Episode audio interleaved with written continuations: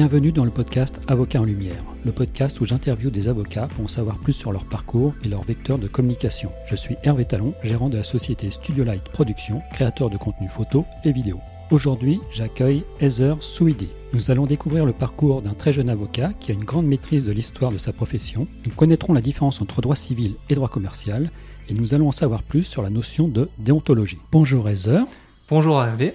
Pouvez-vous m'indiquer votre métier ou peut-être votre profession, vous allez me le dire, et me décrire brièvement en quoi euh, il ou elle consiste? Eh bien, tout d'abord, merci du temps accordé euh, en vue de présenter cette profession, puisqu'il s'agit bien d'une profession, la profession d'avocat, noble profession.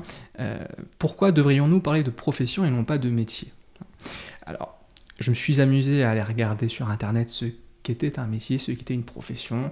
On lira qu'un métier, par définition, c'est manuel. Une profession serait intellectuelle. Mais je me pose la question, pourquoi parlons-nous du, métier de juriste et de la profession d'avocat? Il s'agit dans les deux cas d'activité intellectuelle. À mon sens, la profession d'avocat tire sa source de l'engagement de celui-ci, qui lorsqu'il prête serment, et nous y reviendrons, embrasse un ordre, une foi dirais-je. Il s'agit de se conformer à des règles très spécifiques, très rigoureuses, qui gouvernent son activité, mais également son comportement dans la vie personnelle. Pour toutes ces raisons, l'on parle de profession d'avocat. Merci pour ces éclaircissements. Maintenant, je ne parlerai plus que de profession et non pas de métier dans mes introductions. Alors, pouvez-vous me dire ce que, ce que vous faites? Eh bien, je vais vous parler de règles. Notre profession d'avocat est gouvernée par ce qu'on appelle un règlement intérieur national, RIN. Chaque justiciable, chaque citoyen d'ailleurs, peut en prendre connaissance sur Internet en libre accès en version PDF. Ce RIN comporte des règles très spécifiques. Et plus loin que ces règles-là, ce RIN comporte un article 6.1 qui définit notre activité. Quoi de mieux que de reprendre ces euh, stipulations, on parlera de stipulations pour ce règlement, pour définir mon activité Eh bien, l'activité de l'avocat, c'est une mission générale. L'avocat est un partenaire de justice et un acteur essentiel de la pratique universelle du droit. Moi, en tant qu'avocat, j'ai donc vocation à intervenir dans tous les domaines de la vie civile, économique et sociale. Je suis le défenseur des droits et des libertés des personnes physiques et morales que j'assiste ou que je représente en justice à l'égard de toute administration ou de toute personne chargée d'une délégation de service public. Je fournis à mes clients une prestation, et le terme est fondamental, une prestation de conseil et d'assistance qui a pour objet, à titre principal ou accessoire, de mettre en œuvre des règles ou des principes juridiques, de rédiger, de rédiger pardon, des actes ou de négocier. Cette activité couvre également le suivi des relations dites contractuelles. Enfin, je peux collaborer avec d'autres professionnels à l'occasion de l'exécution de missions nécessitant une certaine synergie. Nous pourrons y revenir si vous le souhaitez. Avez-vous imaginé faire euh, cette profession quand vous étiez enfant? Alors, je suis issu d'un milieu que je dirais plutôt modeste, et je me voyais à cette époque plutôt dans la vie des affaires, dans un environnement plutôt globalisé, en haut d'une tour. Malheureusement, ma famille me voulait plutôt médecin. Alors finalement, nous avons coupé la poire en deux, une profession intellectuelle au cœur des affaires. Finalement, si l'avocature ne représente pas une vocation en tant que telle, et malheureusement je le regrette, elle est euh, le résultat plutôt logique de deux éléments. D'une part, une, pression familiale assez logique qui visait à m'accomplir intellectuellement et de prendre ce fameux ascenseur social. Puis d'autre part, un goût prononcé pour l'actualité, les débats de société, le juste et l'injuste, la morale, mais aussi le monde des affaires. Y avait-il euh, des avocats autour de vous euh, à cette période? Non, malheureusement, de près ou de, ni de près ni de loin, aucun avocat. D'ailleurs, aucun proche euh, exerçant une profession libérale, si ce n'est un dentiste assez éloigné. mais j'étais à l'inverse, particulièrement entouré, je pense qu'on y reviendra, par un corps professoral extrêmement investi et très compétent dès le secondaire. Je pense que c'est quelque chose qui est fondamental quel est votre parcours d'étudiant? Est-ce que vous avez envie de parler un petit peu euh, avant pour euh, nous expliquer comment vous en êtes venu à ce parcours? Bah, Vous pouvez le, faire. alors, je ne suis pas directement tombé dans euh, le tout droit dès ma première année de faculté, puisque j'ai intégré une classe préparatoire euh, à l'école normale supérieure en droit et en, économie-gestion, euh, à Nantes, d'où je suis originaire, où j'ai effectué deux années de préparation intensive à cette belle école qu'est l'ENS. Suite à cela, euh, j'ai intégré euh, le magistère de droit fiscal, euh, droit des affaires de Aix-en-Provence à l'université d'Aix-Marseille en cumulant ces trois années d'études avec un parcours plus classique, une licence 3 en droit privé, un master 1 en droit des affaires ainsi qu'un master 2 en droit et fiscalité de l'entreprise. Postérieurement à cela, mon naturel m'a rattrapé, j'ai eu envie d'intégrer une école de commerce je suis donc euh, allé rejoindre les bancs de euh, la fameuse ESCP euh, e Europe hein, à Paris et à Londres, où j'ai suivi des enseignements de droit mais aussi de finance. j'ai également eu l'occasion à ce moment-là de rejoindre Queen Mary University à Londres, où j'ai appris, dirons-nous, la common law, donc le droit commun, le droit anglais, en droit bancaire et en droit financier. Y a-t-il eu un déclic ou plusieurs tout au long de, ce parcours? Il y a eu euh, plusieurs, euh, plusieurs déclics et j'y reviendrai, enfin je reviens sur ce qui était dit précédemment, il faut remonter je pense à la base, c'est un sujet euh, d'actualité qui n'est pas propre à, l'avocature mais que de, de, l'équipe, de nos équipes pédagogiques et du corps professoral. J'ai eu la chance moi d'avoir ce que l'on appelle réellement des hussards de la République. Ces personnes qui vous donnent envie de croire en vous dès le plus jeune âge, qui vous donnent envie de vous dire pourquoi pas des études, et pourquoi pas des études longues, et pourquoi pas une faculté de droit, et pourquoi pas une grande école de commerce, pourquoi pas des études à l'étranger, et pourquoi pas l'avocature. Et je pense sincèrement que derrière chaque avocat, en tout cas s'il n'y a pas de milieu familial euh, prédestinant l'enfant à une telle profession, il faut un corps professoral fort. Et donc j'en profite pour remercier tous ces professeurs qui m'ont accompagné du CP à la 7e année de droit. J'ai souvent une question sur, euh, sur le fait d'avoir des mentors, mais finalement, c'est toutes ces personnes qui ont été, alors, chacun à leur tour, euh, un mentor pour vous. Exact. Et si je devais n'en citer qu'un, eh bien, il s'agirait de ce fameux colleur que j'avais en classe préparatoire. Alors, un colleur, c'est quoi? Un colleur, c'est quelqu'un qui vous reçoit dans une pièce après une préparation d'un quart d'heure sur n'importe quel sujet qui a de près ou de loin à voir avec vos enseignements et qui vous demandera de produire un travail organisé et réfléchi avec rigueur. Et j'ai eu la chance d'avoir un colleur assez rigoureux qui m'a permis de progresser, qui m'a par la suite pris sous son aile. De colleur, il est devenu mentor puis ami. Donc je l'en remercie également. Il s'agit de Max Bedwell, professeur à, l'Université de Nantes. Quel conseil auriez-vous à donner à un étudiant qui souhaite euh, devenir avocat? Eh bien, plusieurs euh, conseils. Tout d'abord, de croire en son rêve. il ne faut pas se mettre de limites. Au final, ces différentes années, mon parcours personnel, qui n'a rien d'exceptionnel en soi, montre qu'une chose, c'est que nous n'avons de limites que celles que nous nous fixons. L'échec fait partie euh, de tout euh, projet professionnel. L'échec au CRFP, hein, hein, l'examen d'entrée à l'école des avocats, l'échec à une année de droit, euh, les études étant d'autant plus compliquées dans le contexte actuel.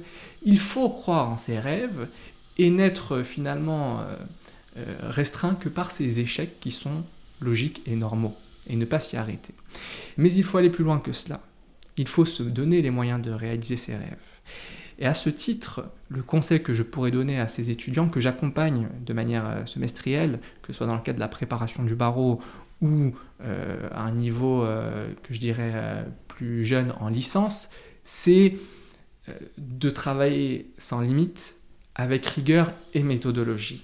C'est d'ailleurs le cœur de notre profession d'avocat, la méthodologie juridique, et elle s'apprend dès la première année de droit. Vous avez prêté serment il n'y a pas si longtemps. Pouvez-vous me dire euh, quelle était la date et quels souvenirs vous, vous en gardez? Alors, j'ai prêté serment assez récemment, effectivement, le 14 octobre 2020.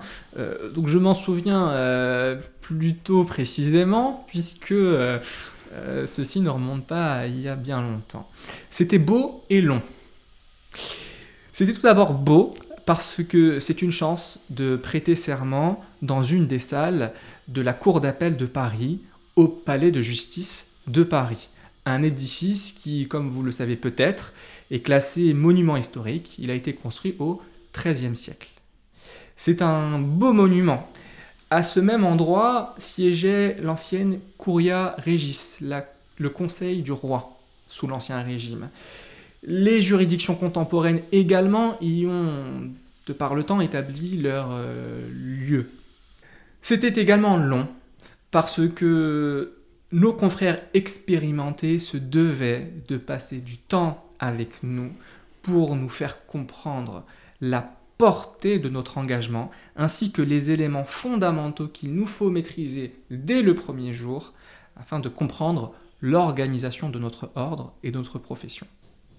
Suite à, ce jour mémorable, euh, dans quel type de structure avez-vous commencé euh, vos activités et quel était votre rôle? Alors, comme vous l'avez euh, si bien noté, j'imagine, j'ai prêté serment en 2020, grande année 2020, année de la difficulté. Et puisque dans chaque difficulté, il faut savoir relever un challenge, il me semblait évident qu'aucun poste qui aurait de près ou de loin à voir avec mon cursus universitaire et mes aspirations qui étaient celles d'il y a juste une année, il y a juste un an, eh bien il me fallait relever un nouveau challenge, profiter de ce temps de latence pour me lancer. Et donc je me suis lancé, j'exerce de manière indépendante euh, depuis le 14 octobre 2020 euh, euh, en droit fiscal, mais aussi en droit des affaires et en droit des contrats, à Paris et ailleurs. Donc j'ai une activité qui a trait au conseil, mais également au contentieux, qui sont les deux euh, branches euh, que je dirais globales de, notre activité. Si on devait scinder cela en deux divisions, nous avons une activité de conseil. J'assiste le client dans la résolution de ses litiges, dans la, dans la rédaction de ses contrats, mais également une activité contentieuse. J'étais hier à Saint-Étienne euh, pour plaider devant le tribunal de commerce dans le cadre d'un litige, d'un contentieux des affaires. Alors depuis ces quelques mois, quel est ou peut-être quels sont vos meilleurs souvenirs euh, professionnels? Eh ben mon meilleur souvenir, euh, c'est un message que j'ai reçu de la part d'une cliente. Euh, j'ai reçu plusieurs messages, certains constituent de bons souvenirs, d'autres de moins bons souvenirs, diront. Cette cliente me disait Vous êtes ma défense. Depuis que vous m'accompagnez, j'ai le sentiment d'avancer et je vous en remercie c'est tout ce dont finalement euh, j'avais rêvé au cours de ces années de droit. Et ceci constitue un bon souvenir. Mais ce bon souvenir ne doit pas occulter les souvenirs un peu plus euh, contrastés que je garde de certains de, messages, qui me font avancer, qui me font réfléchir sur ma profession. C'est nécessaire. Je garde en tête un autre, message reçu par euh, une personne intéressée par mes services qui euh, dans le cadre, là nous sortons un peu de mon champ de spécialité, euh, mais quelqu'un qui cherchait un avocat l'accompagnant en vue de procéder à un divorce par consentement mutuel, ce qui est constitutif d'un contrat. Donc je peux intervenir. Euh, en annonçant finalement mes, mes, honoraires, cette personne a eu une réaction assez fâcheuse puisqu'elle m'a traité d'escroc. Et ceci m'a interrogé sur notre relation avec le client en matière de négociation d'honoraires, de transparence et d'explication. Je pense qu'il s'agit là d'un défi fondamental pour euh, notre profession, qu'il s'agisse de jeunes avocats ou de moins jeunes avocats. En tout cas, il s'agit d'un point qui est scruté de près par le justiciable. Lorsqu'il doit avoir recours à un avocat, cela peut le brider. À titre illustratif, sur un réseau social que je ne citerai pas, et euh, récemment, euh, a récemment été publiée euh, une enquête d'opinion. Alors une enquête, euh, c'était un réseau social fermé, hein. mais l'enquête était vraiment, euh, vraiment révélait des éléments assez notables. C'est-à-dire que sur 100 personnes interrogées, la question était qu'est-ce qui pourrait vous freiner d'avoir accès à un avocat? 60% de ces personnes disaient la pratique des honoraires. Et je pense que là, nous avons un travail à effectuer. Donc vous voyez, je me fonde sur les bons souvenirs euh, qui, me font avancer, ils me donnent du courage dans une profession qui n'est pas évidente non plus, pour au quotidien travailler sur ces éléments euh, qui ne me sont pas propres, mais qui sont propres à une profession. Je souhaite à travers ce podcast faire bien comprendre les spécificités de votre profession. Je demande donc à chaque euh, invité de m'éclairer un peu sur certains points. Pourriez-vous m'expliquer ce qu'est le droit civil et le droit commercial? Bien, commençons par le droit civil tout d'abord, car il s'agit là euh, de notre droit commun. Il s'agit là euh, de quelque chose de très général en droit, et en fait, il s'agit là d'une notion qui recouvre deux définitions. Selon, selon que l'on pense système juridique ou selon que l'on parle droit substantiel. Je m'explique. Le droit civil, c'est tout d'abord un système juridique que l'on doit à Napoléon en France. Le droit civil, a aujourd'hui une reconnaissance mondiale extrêmement importante. C'est une création française qui est partagée par à peu près 60% de la population mondiale aujourd'hui. Le droit civil est issu, d'une tradition dite légaliste, qui donne à la France, dès 1791, l'idée de la codification.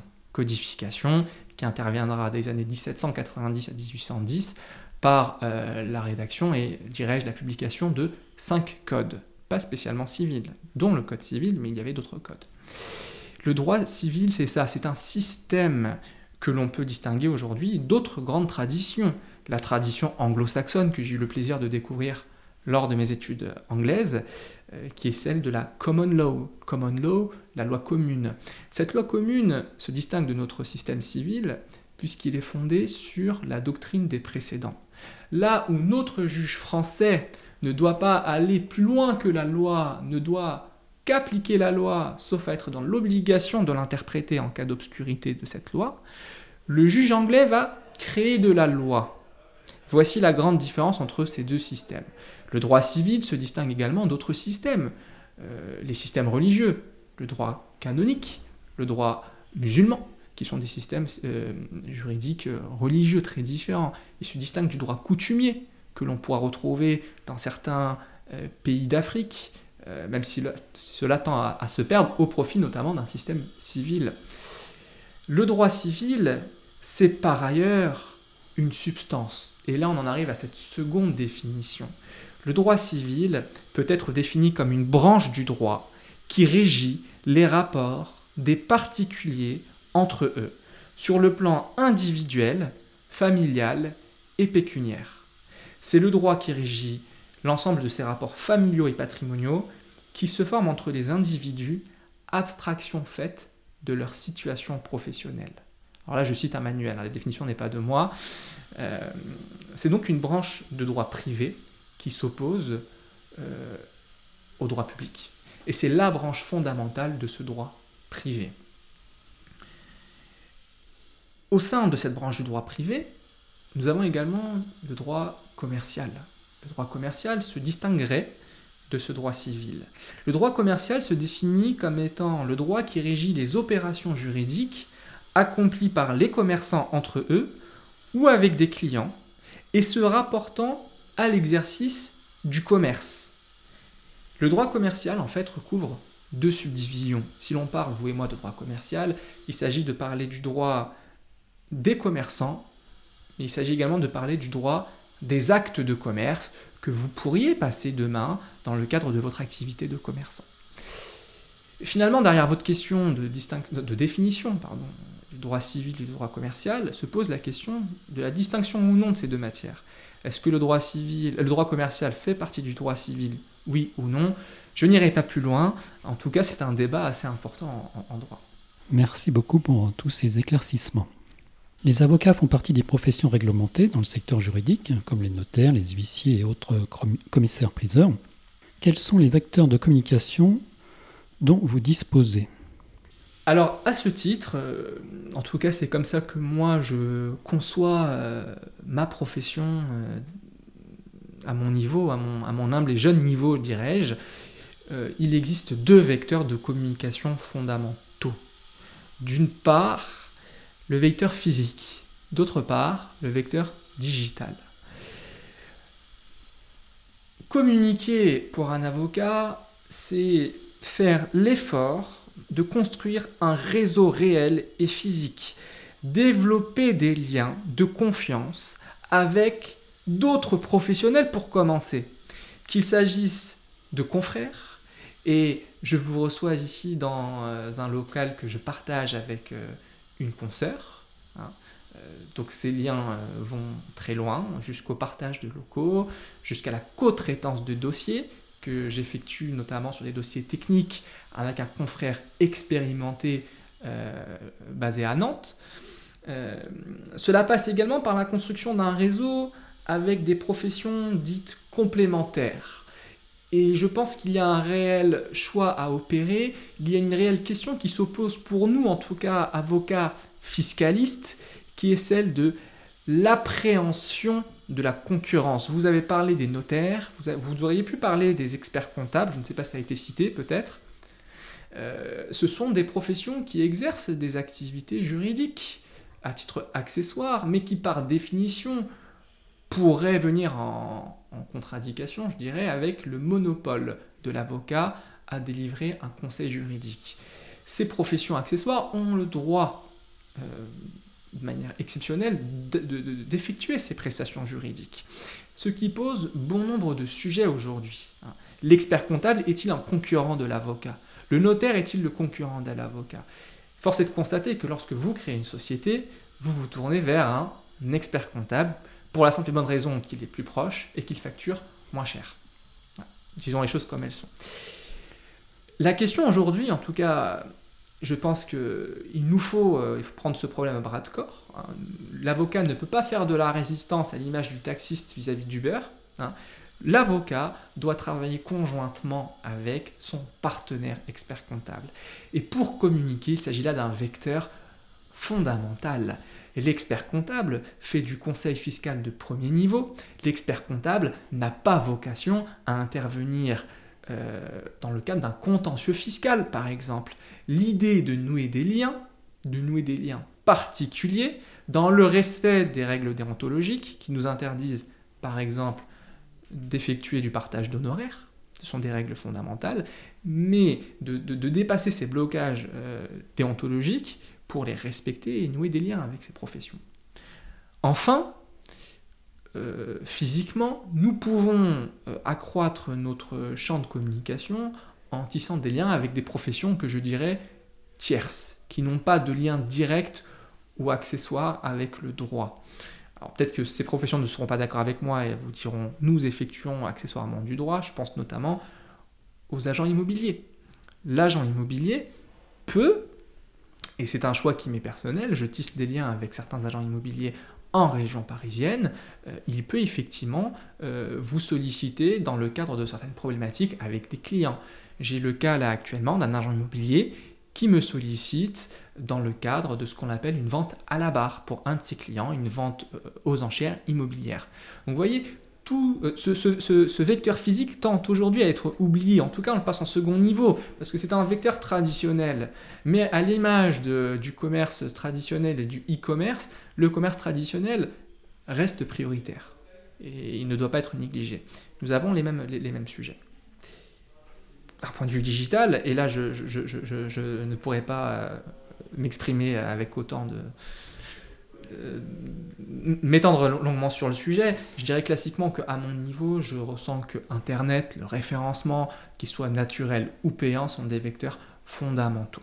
Dernier élément, j'oublie, les annuaires. Pour les avocats, les annuaires sur Internet sont une source euh, de, notoriété, en tout cas pas de notoriété, mais c'est un moyen de se faire connaître qui ne doit pas être passé sous silence.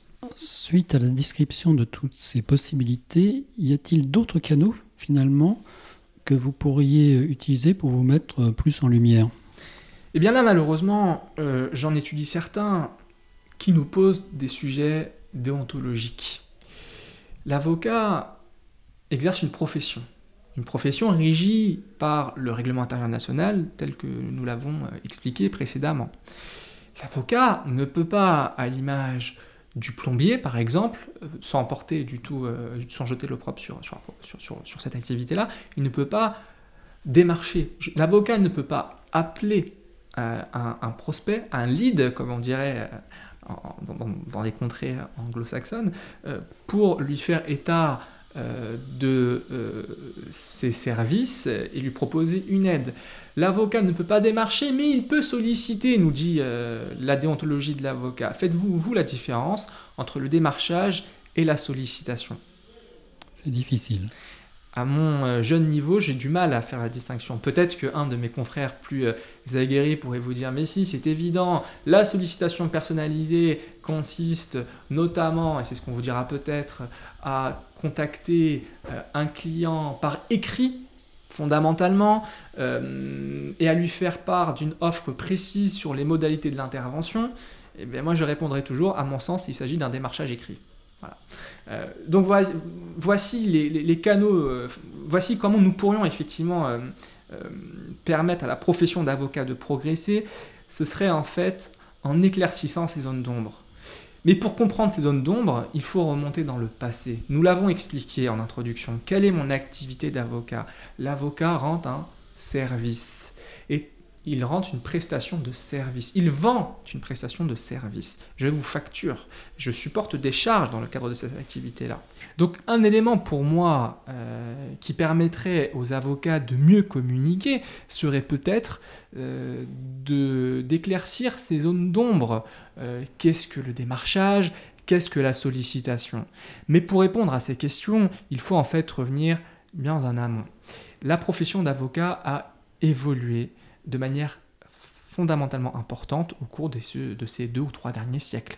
Là où un avocat rend aujourd'hui une prestation de service, c'est ce que nous avions dit en propos liminaire euh, à cet entretien, euh, là notre ancêtre avocat, notre confrère euh, d'antan, ne monnayait pas ce service, il ne supportait pas de charges, il ne vivait pas de cette prestation, il rendait un simple service que l'on pourrait qualifier aujourd'hui de pro bono, pour le bien, hein, gratuit. Cela ne constituait pas son activité fondamentale. Il s'agissait du notable du coin. Avant lui, euh, l'homme de foi, qui exerçait de près ou de loin les mêmes fonctions que nous, le faisait également pro bono, il ne vivait pas de cette activité.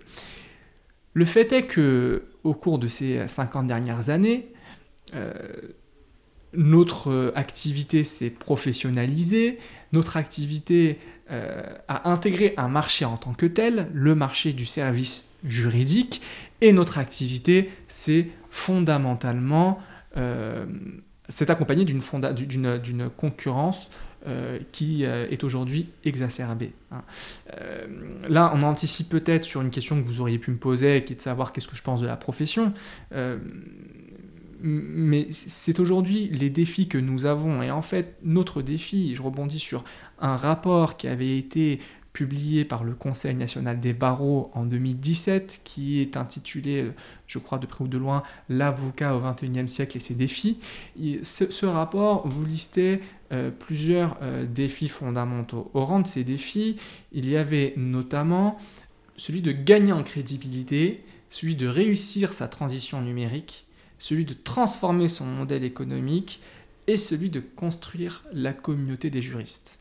Alors on mettra euh, peut-être le, dernier défi de côté, mais les trois premiers défis, gagner en crédibilité, réussir sa transition numérique et transformer son modèle économique, ce sont pour moi les clés qui permettront aux avocats de gagner en notoriété et en communication. La langue française fait partie intégrante de votre profession. Il y a maintenant un petit rituel dans ce podcast pour chaque invité, c'est de connaître euh, le mot ou l'expression peu usité que vous appréciez euh, tout particulièrement. Alors je, je, je, je, me reporterai à ce mot qui est celui d'équanimité. Euh, parce qu'un bon avocat, c'est un avocat qui fait preuve d'égalité d'humeur et qui garde sa sérénité en, toutes circonstances. Ce qui donne équanimité, qui nous vient du latin aecus, donc égal, et animus, âme aequanimitas, sentiment bienveillant, égalité d'âme. Je ne connaissais pas ce mot, je vais tenter de l'utiliser. Je ne sais pas à quelle occasion, mais c'est un mot euh, intéressant. C'est un mot qu'il ne faut pas utiliser, mais qu'il faut peut-être vivre. Ah voilà. C'est différent. Merci pour euh, cet, éclaircissement. À l'inverse, Quel type de langage, de, plutôt à l'oral, n'appréciez-vous euh, pas beaucoup? Comme beaucoup de, personnes, euh, j'ai horreur de l'expression au jour d'aujourd'hui. Hein, c'est un classique, c'est un classique qui fait mal aux oreilles. Au jour d'aujourd'hui, maître, vous savez, je suis dans telle ou telle situation et j'essaye de, justement de, de me comporter euh, avec une certaine équanimité quand j'entends ce, terme. Euh, mais voilà. Et puis, puisque je suis d'un naturel également assez psychorigide, j'ai horreur qu'un particulier, voire même qu'un confrère ou qu'un professionnel du droit utilise le terme d'employé en lieu et place de salarié. Alors je ne sais pas si j'ai tort ou j'ai raison, mais pour moi, un salarié, est un salarié. Un employé, c'est un, terme euh, issu de la CSP, donc c'est une catégorie socio-professionnelle. Un salarié, c'est quelqu'un qui est lié par un contrat de travail. Euh, donc bon, je, pense que certains travaillistes me, contrediront et me diront que je vais un peu trop loin. Euh, voilà, c'est ma faiblesse. Pour conclure cet épisode, y a-t-il une question à laquelle vous auriez aimé répondre? Effectivement, euh, répondre à cette question, je ne sais pas. Prendre part au débat, en tout cas, oui. Nous l'avons soulevé euh, il y a très peu de temps là dans, ce, dans ce, podcast. Euh, comment faire pour que notre profession relève les défis, défis du XXIe siècle, les défis de demain? Il ne fait, il n'est un secret pour personne que la profession d'avocat rencontre aujourd'hui une crise importante, peut-être sa crise la plus importante. Hein. C'est une profession qui est millénaire, euh, c'est une profession très ancienne et c'est une profession qui a connu beaucoup plus de changements euh, au cours de ces 50 dernières années qu'au cours des 1000 dernières années. Hein. La précédente crise, euh, la seule crise que je verrais qui serait plus importante que celle-ci a été lorsque, à la Révolution, les corporatismes ont été aboli et que la profession d'avocat, en tout cas l'ordre, a été suspendu. Mis à part cela, je pense qu'aujourd'hui, la crise du financement, par exemple, de l'aide juridictionnelle, la crise euh, des retraites et des avocats, euh, la crise de notre modèle économique, mais plus fondamentalement encore, la crise de confiance qui est rencontrée entre l'avocat et le citoyen et, et le consommateur, celui qui va avoir besoin de recourir à ses services, est trop important pour ne pas être discuté, et ce, dès le début de la carrière de tout avocat. Que vous soyez, que nous soyons avocats indépendants, jeunes avocats indépendants, que nous soyons avocats collaborateurs, que nous soyons avocats euh, associés, euh, avocats honoraires, il nous faut se poser cette question. Comment gagner en crédibilité devant, euh, devant le, client? Chacun euh, use de. Euh, chacun a un avis sur la question et se comporte différemment. Je dirais que pour moi, il faut. Enfin, en tout cas, moi, je me, je me reporte à, deux, euh, deux mots-clés hein, de, de, qui, qui, guident mon activité c'est celle de transparence et celle de confiance. La transparence avec le client. elle est notamment relative à la politique des honoraires qui doit être menée. Hein. Lorsque l'on sait que nous l'avons tous entendu. Moi, j'ai vu récemment sur un, sur un réseau social très connu un groupe qui, s'appelait euh, Si vous aussi vous avez été victime d'avocats escrocs. Escrocs. il nous faut être transparent. Il nous faut gagner en transparence. Avant d'être avocat, j'ai été moi-même justiciable. J'ai eu affaire à un avocat. Hein. On a tous des expériences, plus ou moins bonnes ou mauvaises. Et parfois, nous ne comprenons pas certaines choses qui s'expliquent déontologiquement, mais qui ne nous sont pas expliquées par le, par, le, confrère, par l'avocat. Il nous faut gagner en transparence. Quand un client vient nous voir et nous dit Ok, je veux bien, euh, euh, parce que c'est un travail que vous faites, donc je, serai facturé, mais j'aimerais là, s'il vous plaît, que vous appeliez l'adversaire, qu'on règle la situation ensemble. Il faut lui expliquer que non, malheureusement, je n'appelle pas l'adversaire, non pas parce que je suis feignant ou que je ne suis pas diligent, mais parce que ma déontologie m'interdit de prendre contact téléphonique avec un adversaire qui n'est d'autant plus pas représenté à ce stade par un avocat et qu'il me faut lui envoyer une lettre. Ce sont des éléments simples qu'il nous faut expliquer au client. La confiance ensuite, comment, euh, comment cela se traduit? Cela se traduit par de l'affect. Alors beaucoup de mes confrères diront et disent peut-être qu'il ne faut pas mettre d'affect dans nos relations professionnelles parce que nous exerçons une activité, sinon, effectivement, ces sentiments euh, peuvent euh, nous bouffer, pour le dire trivialement. Hein. Vous m'excuserez de ce terme. Je pense qu'à l'inverse, il faut remettre de l'affect dans nos relations. Parce que derrière chaque cas, il y a effectivement des personnes pour qui il s'agit du cas de leur vie. Hein. Le salarié qui se fait licencier, il s'agit du cas de sa vie. La personne euh, euh, qui voit sa succession, le partage, le partage la liquidation de succession bloquée, qui souffre de difficultés financières en attendant, il s'agit du cas de sa vie. Et il nous faut l'avoir en tête à chaque fois et faire comprendre au client que on ne pourra pas faire de miracle dans certains cas, mais qu'en tout cas nous avons conscience, conscience de sa situation et que nous comptons agir avec diligence, avec loyauté et avec un certain professionnalisme pour défendre ses intérêts dans la mesure du possible. C'est ce qu'attend le client, c'est ce qu'attend le client, et le fait de lui dire, eh bien, ça le met en confiance. Maintenant que nous savons toutes ces choses, comment fait-on pour prendre contact avec vous si on veut en savoir plus euh, sur euh, ce que vous faites ou si on a besoin de vos services? Bien écoutez, je suis euh, joignable par courriel hein, à l'adresse ESOU IDI at euh, globalex, g l o b a l e x.fr. Vous pouvez également me retrouver euh, sur internet euh, sur le site www.globalex.fr. Et puis moi je vous remercie pour, pour le temps que vous m'avez consacré. Et je vous remercie de m'avoir accueilli. Bonne continuation à vous. Merci à vous aussi. Avant de vous quitter, je vous invite à vous abonner à ce podcast pour ne pas manquer les prochains épisodes. Et surtout, n'hésitez pas à me donner une note de 5 étoiles sur Apple Podcast si l'épisode vous a plu. Si vous êtes avocat et que vous souhaitez participer à ce podcast, vous pouvez me contacter via LinkedIn ou mon site internet. A bientôt pour un nouvel épisode.